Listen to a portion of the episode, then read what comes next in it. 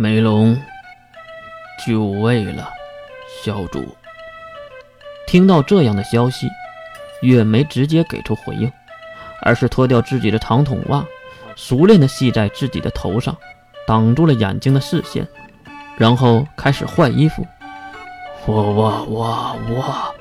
听到苍老的惊讶声音，月差点就忘了还有一只色猫呢，急忙走到床边，捏住黑猫的尾巴，来到窗口并打开了窗户。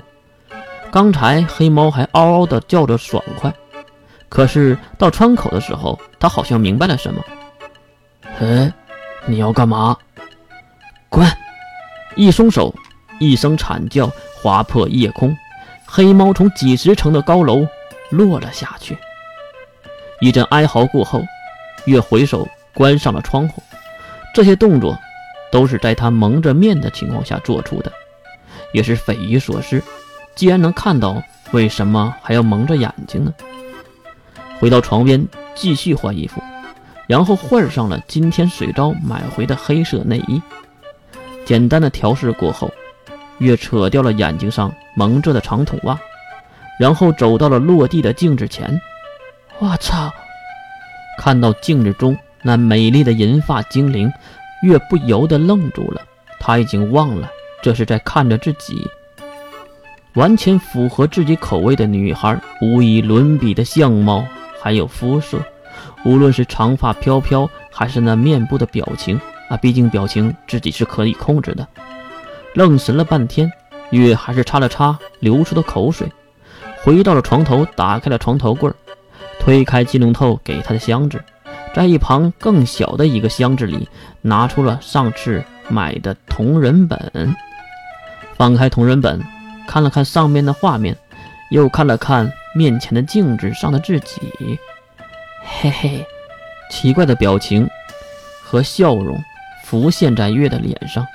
当然，接下来也有不少无法形容的事情发生。汗流浃背，身体透支，月在床上无力地躺着，手里已经换成了自己的同人本，转过身看向天花板。头顶的吊灯，啊，好像和想象的不太一样啊。这个好像更累，也不知道月在说什么。可是就在他回忆刚才的事情时，一对奇怪的电灯泡在吊灯上闪烁。啊！再是定睛观瞧，竟然是自己丢出的那只黑色短毛猫。你他妈的！一阵阵杀意在月的心头升起，而色猫却纵身一跃，来到地面，露出了奇怪的笑容。就看小猫咪嘴角上扬，哦吼！原来小主是这样解决私事儿的呀！呵呵呵。可是没等黑猫得意，月已经一个闪身来到了他的面前，并用暗淡无光的眼神。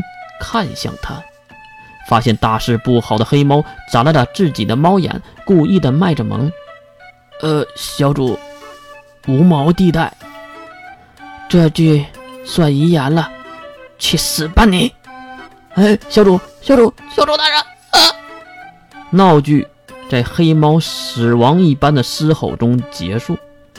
月已经蒙着眼睛在浴室中沐浴了。毕竟刚才出了一身的汗，就在月刚刚洗完澡，围着浴巾扯掉筒袜走出浴室后，正好和开门而入的关灵四目相对，两人对视了很久才反应过来。啊，月，这么早就回来了？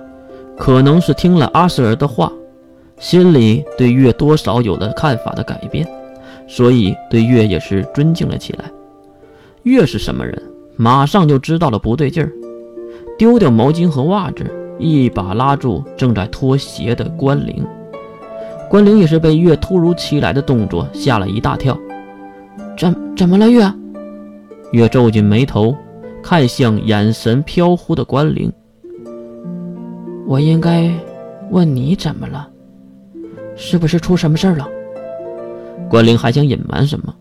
可是看到月那个目光，就知道自己已经隐瞒不下去了，而且自己也不想欺骗月，所以也只能低头陈述：“我们三个人找阿诗儿问了一些事情。”月紧皱眉头：“那个女人和你们说了什么？”看月的表情很着急，阿诗儿知道月什么秘密吗？关灵也是看出了问题，月的反应有点过度。这也是侧面的说明，阿诗尔的话其中还是有真实性的。只见关灵低头，沉默地脱下鞋之后，拉着月走进客厅，才回头说话：“门口多冷啊，这里说。”月被冷静的关灵惊愕到了。最近关灵确实有点反常，有点不像那个动不动就哭的软妹子了。小月，我们是问了耳朵的事儿。听到“耳朵”二字，月第一反应竟然是看向天花板，不知道他到底在看什么。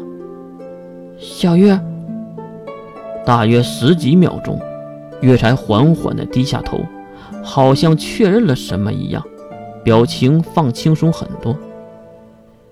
原来是这个，阿诗儿和你们说了吗？月放开关灵，继续。用毛巾擦拭身上剩余的水珠，这个举动是同意了阿诗儿的泄密吗？关灵也是松了一口气，脱掉外套，走到月的身后，拉起浴巾帮忙擦拭。看到奶妈关灵要帮忙，越是松开了自己的手。小月，他说的是真的吗？身后的关灵声音非常的小，月沉思了一下。